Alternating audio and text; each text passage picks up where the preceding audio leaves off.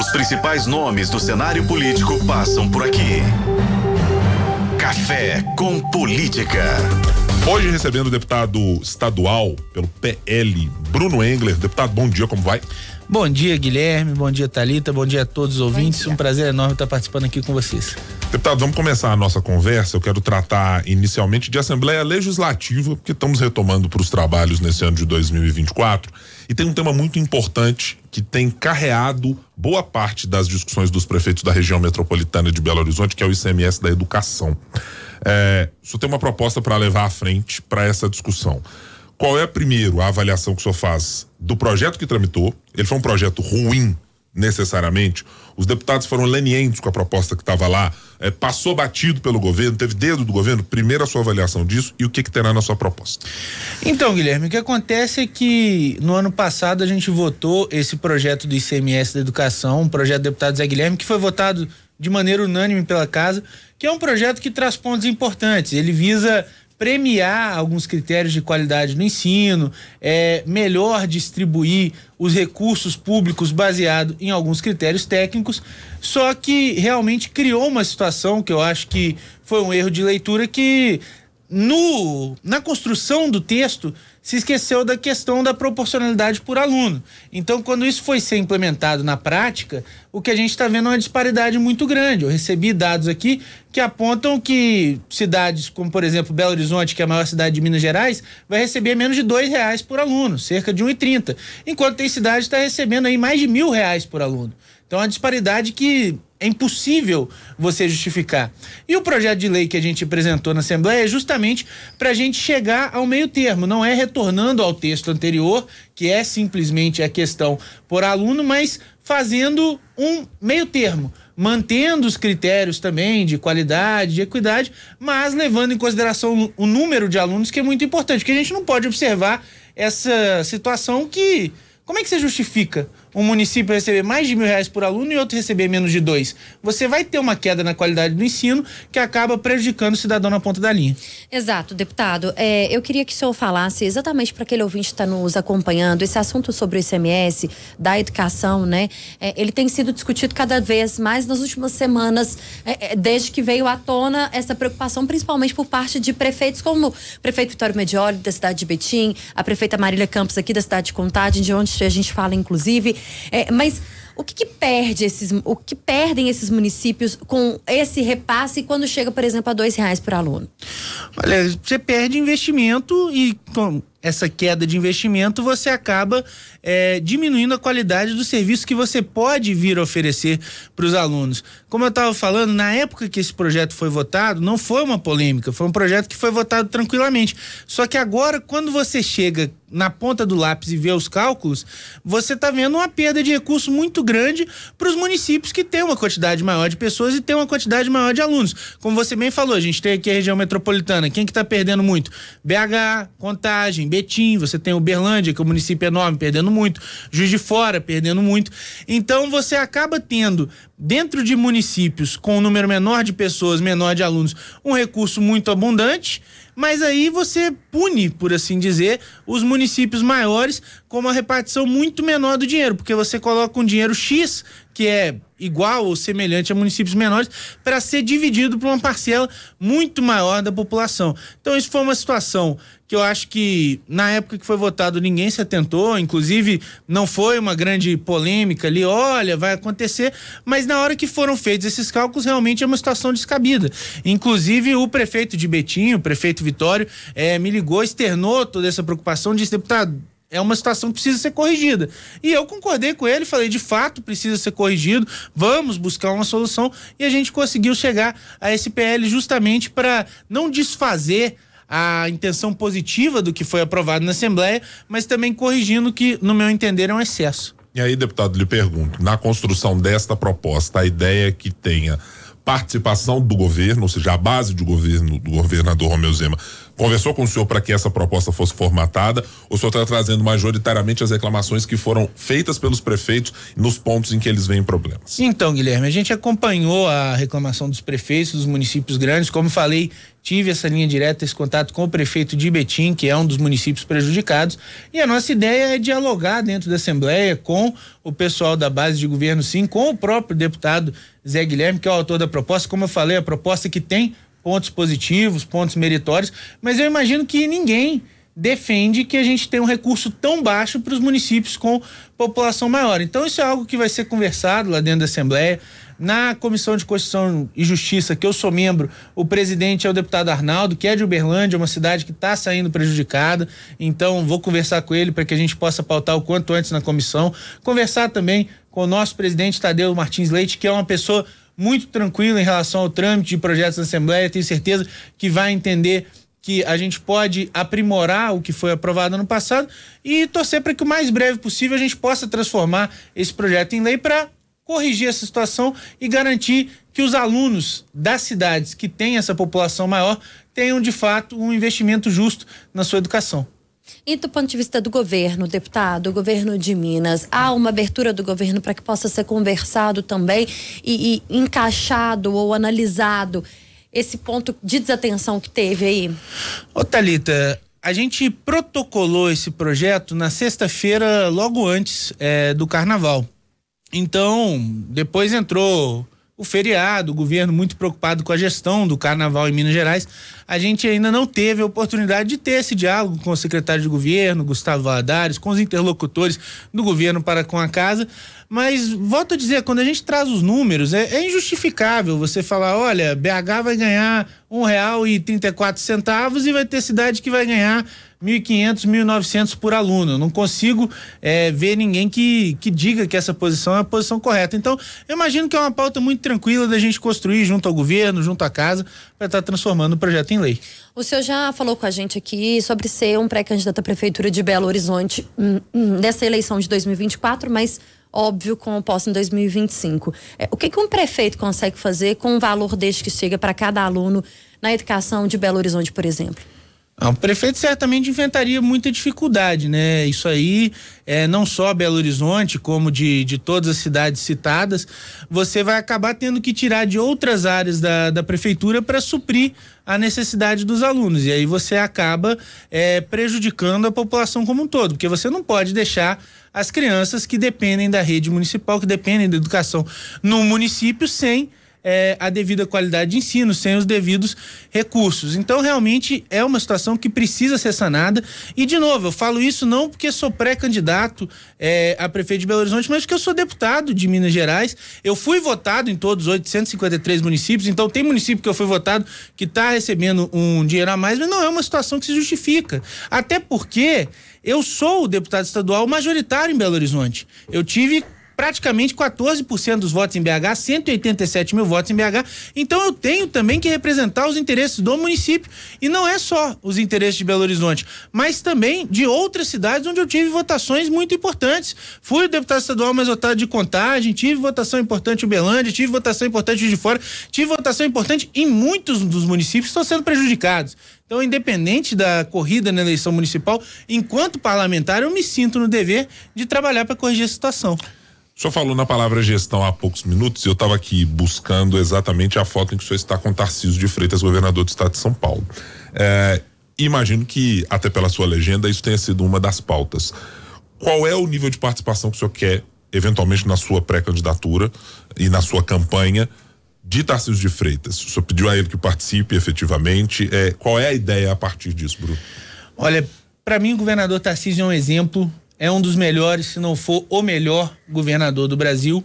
Eu estava em São Paulo para uma agenda de entrevista no programa Pânico da Rádio Jovem Pan e a gente tem contato com a equipe do Tarcísio e perguntei se haveria uma agenda é, para nos receber lá no Palácio dos Bandeirantes. O pessoal foi super solícito, o governador Tarcísio nos recebeu no palácio, a gente ficou mais de uma hora conversando e assim, o que ele puder participar da campanha é mais do que bem-vindo, porque no, meu entender é uma liderança muito positiva, um cara extremamente respeitado, extremamente admirado. E o que eu posso dizer é que realmente foi uma aula. Ele passou um pouquinho da, da trajetória dele para vencer o governo de São Paulo, agora da gestão do Estado, das dificuldades do Poder Executivo. É claro que é muito diferente você trabalhar município, Estado, mas assim, é, as coisas que ele tem que lidar à frente do Estado de São Paulo. E quem conhece o Tarcísio, quem acompanha o trabalho dele, sabe que é uma pessoa assim extremamente preparada. São Paulo está muito bem servido de governador e é um dos grandes exemplos que eu tenho na política. Então, certamente, o que ele puder agregar, acrescentar, estar tá com a gente numa campanha, vai ser de grande valia. Ele recebeu, Bruno, algumas críticas específicas quando esteve no palanque com o presidente Luiz Inácio Lula da Silva em São Paulo, no anúncio de investimentos específicos para o Estado. É, teve lá brincadeiras e algumas formalidades que foram feitas entre eles. O senhor vê esse perfil também como sendo algo importante para a sua campanha? Olha, o que, que acontece? O Tarcísio, enquanto governador de São Paulo, ele participou de eventos com o atual presidente da República, é, representando o seu estado. Isso não muda é, a posição política dele, a lealdade dele ao presidente Bolsonaro, tanto é que vai estar conosco dia 25 na Avenida Paulista, mas é claro que existe essa relação institucional, como eu sempre disse, inclusive quando fui é, candidato é, da última vez, a gente precisa ter relação entre os poderes, seja com o Estado, seja com a União. Então, se eventualmente eu me tornar prefeito de Belo Horizonte, obviamente a prefeitura de Belo Horizonte tem que se relacionar com a presidência da República. Isso não é uma relação entre pessoas, mas é uma relação entre entes federados que, independente de quem tiver na cadeira, tem que existir. Imagino que o senhor deve estar no domingo, né, deputado, lá em São Paulo, onde o ex-presidente Jair Bolsonaro convoca o ato aí com apoiadores e aliados para a Avenida Paulista. O senhor falou sobre isso agora. Tem uma expectativa de público? Não, não tem uma estimativa de público, não, mas a, a expectativa é bastante positiva. O que acontece? A gente recebe esse feedback das pessoas, muita gente nos procura e diz assim Ô, deputado, quando é que a gente vai às ruas novamente? A gente quer se manifestar, quer estar tá carregando a nossa bandeira, as cores do nosso país. Existe esse anseio, essa demanda é, por estar tá botando a cara na rua novamente. E agora tem essa oportunidade, essa convocação da nossa grande liderança, que é o presidente Jair Bolsonaro. Então eu imagino que vai ser uma grande manifestação em São Paulo. Muita gente já tem nos dito: olha, tô indo para Paulista, tô indo para São Paulo, eu mesmo é, vou estar lá também. Eu imagino que vai ser uma grande manifestação pacífica, ordeira, patriota. É, na principal avenida da capital paulista. E politicamente, deputado, o que se espera? É, o senhor está entre aquele hall de pessoas que é de um grupo muito próximo de aliados do presidente há mais tempo. É, o que se espera desse discurso do presidente? Porque há é, diversas outras falas do presidente em discursos, em atos, em palavras que sempre variam muito e oscilam a respeito do que o presidente quer dizer naquele momento ou fazer referências anteriores a casos específicos. O que, que o senhor tem de expectativa de que ele diga no palanque em São Paulo? Ô Guilherme, o próprio presidente pediu que, que não se leve faixas atacando ninguém, xingando ninguém e o que ele deixou bem claro é o seguinte: a gente tem um presidente que está sofrendo uma perseguição política por parte de setores do Poder Judiciário. A gente tem um conglomerado da grande mídia que o ataca de manhã, de tarde, de noite, e a gente tem um grande público no Brasil que admira e respeita o presidente Bolsonaro.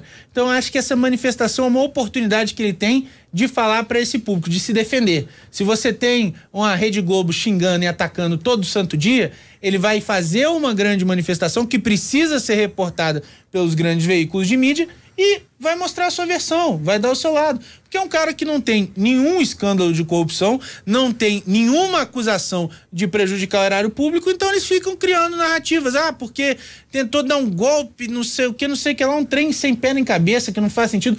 Golpe sem arma. Eu tava falando isso recentemente, eu nunca vi isso. O cara planeja um golpe, ele Teve eleição em outubro. Ele sentado na cadeira em novembro, sentado na cadeira em dezembro.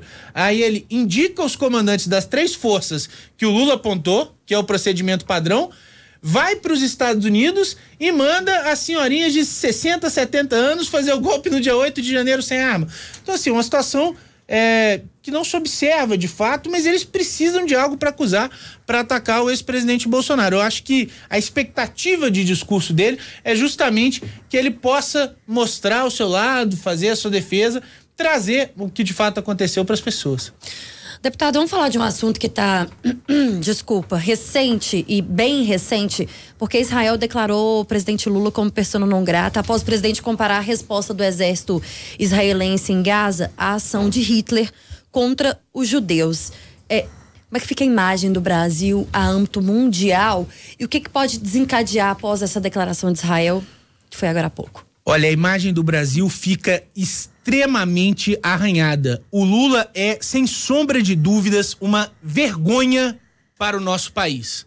Comparar o Estado de Israel, o Estado judeu, a Alemanha nazista a Hitler é a coisa mais imbecil que alguém pode fazer no cenário diplomático. Sinceramente, eu, eu pergunto ao ouvinte: o quão idiota você tem que ser para chamar o Estado judeu de nazista? É uma falta de senso, é uma falta de tato, mas é um reflexo de um antissemitismo contínuo que se apresenta nos quadros do PT. Isso vai desde lá atrás, quando Lula, em entrevista na Playboy, elogiou Hitler, até mais recentemente. A gente teve aí o José Genuíno sugerindo boicote a comércio de judeus. Poucas semanas depois, você tem aquele exemplo absurdo na Bahia de uma comerciante judia agredida. Nossa, você é genocida, não sei o quê. Essas falas influenciam nas pessoas. Agora, eu me pergunto: cadê a grande mídia? que tanto bateu no presidente Bolsonaro, que no dia que o presidente Bolsonaro tomou um copo de leite, no Dia Nacional do Produtor de Leite, foi lá dizer que isso era gesto neonazista, atacar agora um ato claramente antissemita. Infelizmente, a gente tem um governo canalha que diz que é do amor, mas que tem ódio. Tem ódio ao povo judeu e ao Estado de Israel. Como é que o senhor classifica, deputado, e como deve ser, na sua avaliação, a postura do governo brasileiro sobre as críticas que são feitas a Israel no conflito? Porque está pacífico entre todos nós que tratamos de um conflito entre Israel versus Hamas. Não estamos falando de uma entidade que respeita as regras de guerra e etc. De que maneira o senhor considera que o governo brasileiro deveria se posicionar? Olha, eu acho que o governo brasileiro deveria se posicionar ao lado da única democracia daquela região. Eles se dizem tanto do amor, da tolerância, só tem um país naquela região que de fato respeita direitos humanos, que de fato respeita minorias, que de fato respeita os LGBTQIA, mais não sei o que, que eles dizem tanto defender Olha, a situação é tão vergonhosa que o Lula recebeu agradecimento, apoio do Hamas, que é uma organização terrorista. O Brasil deixou de ser um país amigo de Israel, uma, um país democrático. Não estou dizendo que Israel é perfeito, Israel pode sim é, ter cometido erros, mas um país democrático, um país que está se defendendo de uma organização terrorista para ser aliado dos terroristas. Olha que legal. A gente agora recebe apoio do Hamas, uma organização terrorista cujo objetivo é acabar com o Estado de Israel, é dizimar a população daquele local. É um absurdo o que está acontecendo no nosso país.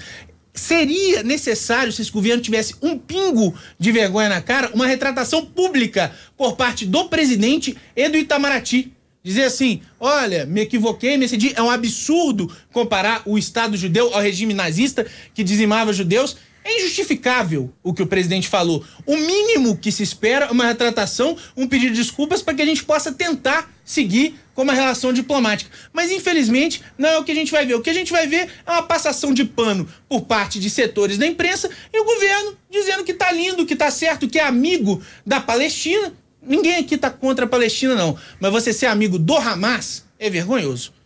Nós estamos conversando com o deputado estadual Bruno Engler do PL. No Café com Política. No Café com Política. Hora do bate-pronto. Naquele sistema que o senhor já conhece bem, deputado, vamos às perguntas e respostas na mesma proporção. Zema e Tarcísio. Quem é um aliado para valer de Jair Bolsonaro? Eu acredito que hoje o Tarcísio está mais próximo, mas o Zema não deixa de ser um aliado. O presidente Lula, em uma palavra: bandido. O evento de Bolsonaro na Paulista, se Zema for, é bem-vindo? Com certeza, mais do que bem-vindo. Bruno Engler e a corrida Prefeitura de Belo Horizonte em 2024. Uma missão árdua, mas se Deus quiser vai dar tudo certo. Deputado estadual Bruno Engler do PL, muito obrigado por estar conosco aqui mais uma vez no Café com Política. Eu deputado. que agradeço o espaço. Obrigado, Guilherme, obrigado, Talita, obrigado à FM O Tempo pelo espaço e a todos os ouvintes pela atenção.